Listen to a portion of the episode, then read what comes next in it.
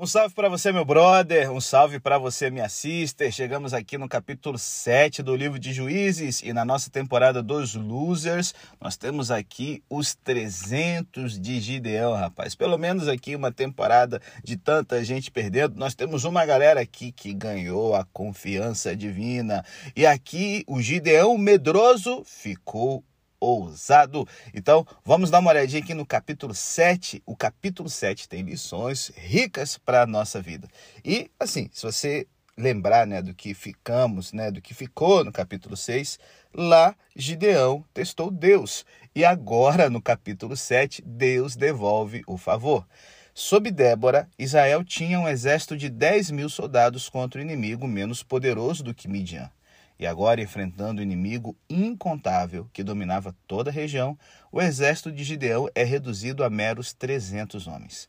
A preocupação de Deus é que Israel tomaria para si o mérito da vitória se ele permitisse mais homens.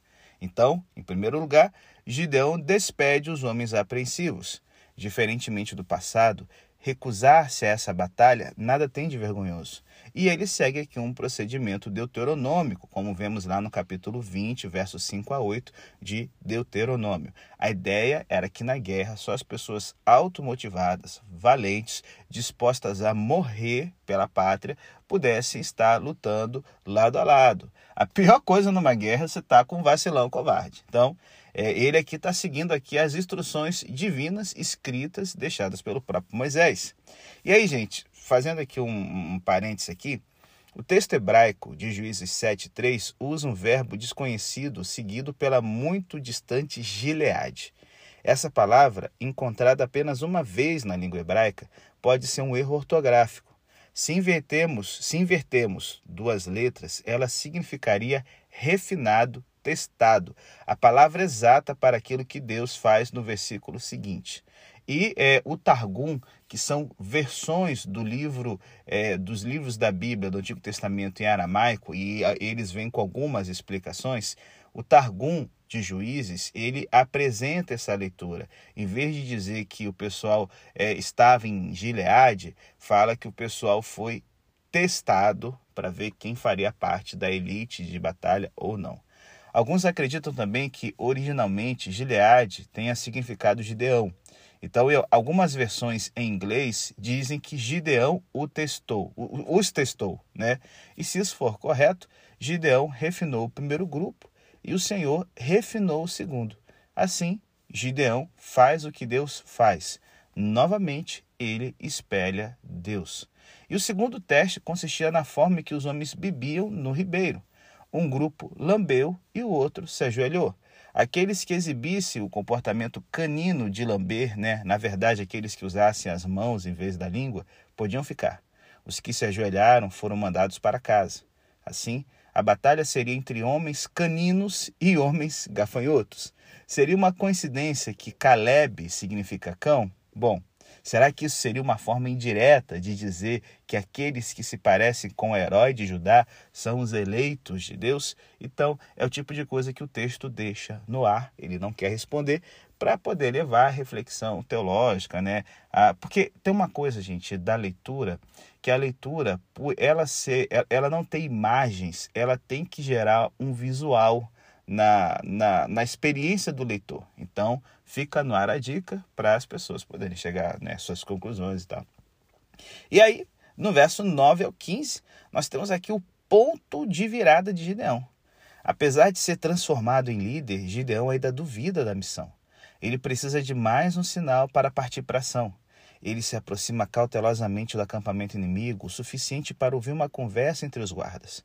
Um relata ao outro o seu sonho de um pão de cevada, que significava Gideão, né? Ele deve ter sorrido até, reconhecendo que Deus estava fazendo um gracejo à sua custa por debulhar o trigo numa prensa de vinho. E agora, esse pão de cevada atropelou o acampamento com grande força e derrubou uma tenda. E o segundo guarda interpreta o sonho. Gideão certamente destruirá Midian. A imagem da tenda caída simbolizava a queda da nação de Midian.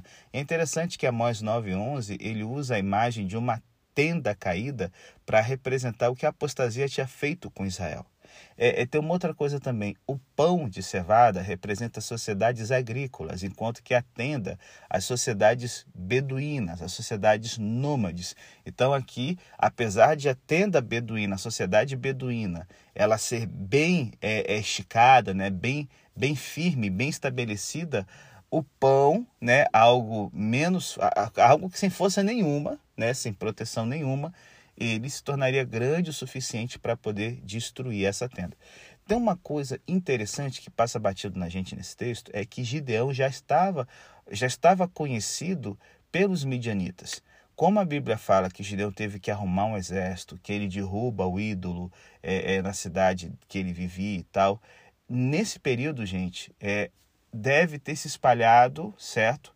Pela região a convocação de Gideão e espiões amalequitas dentro da sociedade, colaboradores, deviam já ter informado aos chefes é, é, dos, dos midianitas. Por isso que, no capítulo 8, a gente vai ter um ato de vingança de Gideão. Provavelmente, como retaliação à liderança de Gideão, os líderes amalequi, amalequi, amalequitas e midianitas é, é foram até a cidade natal de Gideão e mataram seus irmãos e parte de sua família. Isso aqui serve como um pano de fundo para o capítulo 8, para o ato de vingança contra Zebai e Zalmuná, que Gideão vai realizar, certo? No final da luta dele aqui. Então, Gideão está com sangue no olho agora, amigo. Ele está com sangue no olho. E finalmente ele se converte, né? Assim, ele adora Deus naquele lugar e cheio de confiança chama Israel para uma vitória certa independentemente dos bandos inimigos aparentemente invencíveis. E, gente, olha que interessante. Primeiro, Gideão é revestido com o Espírito, mas ele ainda estava em dúvida e buscando. Só algum tempo depois que ele veio a fé que salva. E o que, que aconteceu? Como um sonho tão simples teve um efeito tão forte sobre Gideão? O ponto é esse. Tratava-se de uma questão de fé também para o inimigo. Antes de ir à batalha, Midian já estava espiritualmente derrotada. Esse reconhecimento leva Gideão à fé e agora ele fica ousado. Espiritualmente, Gideão já venceu a guerra. E, e gente, Moisés havia enviado espiões para a terra prometida e, com exceção de Josué e Caleb, eles voltaram com um relato negativo. Os habitantes eram gigantes e fizeram os espiões se sentirem como gafanhotos. Os israelitas já estavam espiritualmente derrotados antes de qualquer luta. Em decorrência disso, eles vagaram pelo deserto durante 40 anos. Mas surgiu uma nova geração, e quando esta espiou a terra, era Canaã que estava com medo. Sob Josué e Caleb, Canaã já havia sido derrotada antes mesmo de Israel pisar na terra. Agora, os gafanhotos são os midianitas, prontos para fugir. Tudo que Gideão precisa fazer é dar um salto e gritar Bu! e ele sabe disso.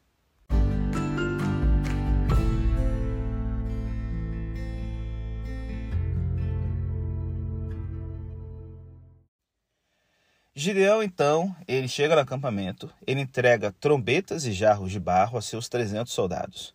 Cada jarro contém uma tocha para permitir uma aproximação indetectada, certo? Por isso que a tocha está dentro do jarro, para que eles pudessem se mover na escuridão e permanecerem ocultos na escuridão.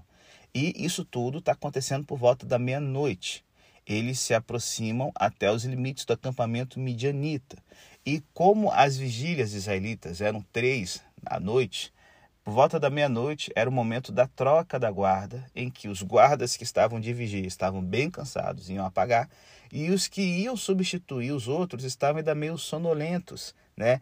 Iam ficar ainda. A troca da guarda era o momento ideal para um ataque. É nesse momento de distração, o povo meio dormindo, meio cansado, que é, é, o exército de Gideão faz um cerco ao acampamento midianita em forma de C, certo? Eles cercam do lado da Galileia, norte, eles cercam do lado da, da, da, da do, das colinas dos montes de Efraim, lá do sul. Eles cercam do lado que vai para o Monte Carmelo, para o Mar Mediterrâneo, que seria o lado oeste, e eles só deixam então aberto o lado leste, que é em direção ao Rio Jordão, em direção ao deserto. A ideia deles era fechando e dando uma abertura de escape, trazer um susto, trazer o pânico para os midianitas e nessa confusão, um matando-se aos outros, tentando fugir, eles então seriam canalizados para uma rota de fuga, que essa rota de fuga seria uma rota com um obstáculo bem tenso, que seria o próprio Rio Jordão. Então, assim, de repente, na miúda, meia-noite, todo mundo dormindo de boa, eles tocam as trombetas e quebram jarros. E de uma só vez aparecem centenas de tochas, aparentemente é, é, é, é a vanguarda de um grande exército. Imagina, mano, você tava no sono profundo, no medo. Véi, cara, o fator psicológico aqui é interessante. Deus ele sabe usar com maestria essas coisas. Jeová causa pânico entre os midianitas, os quais começam a atacar uns aos outros. Eles fogem. Enquanto correm, os israelitas das tribos vizinhas se unem ao exército de Gideão. Efraim bloqueia a rota de fuga e mata os generais Oreb e Zeeb. Oreb significa corvo e Zeeb lobo. São animais que merecem ser caçados. Trombetas e tochas vencem a guerra. No final das contas, as probabilidades insuperáveis e as forças superiores eram nada mais do que uma ilusão. Fé em Deus bastou para romper a maldição da opressão. A, a, o monstro né, da supremacia midianita simplesmente se dissolveu. Agora as tribos precisavam apenas participar da vitória de Deus. No entanto, um elemento do relato não promete coisas boas. O grito de batalha era por Jeová e Gideão. Gideão está começando a se transformar em outra pessoa. Daqui em diante, fica difícil dizer o que motiva Gideão: a vontade e a glória de Deus, ou a sua própria vontade e sua própria glória. No entanto, é preciso observar que aqui Jeová se despede da história, e a responsabilidade e a culpa pelo que acontece a seguir cabe exclusivamente a Gideão. Mas isso é no próximo episódio e que nós vamos ver o valente covarde.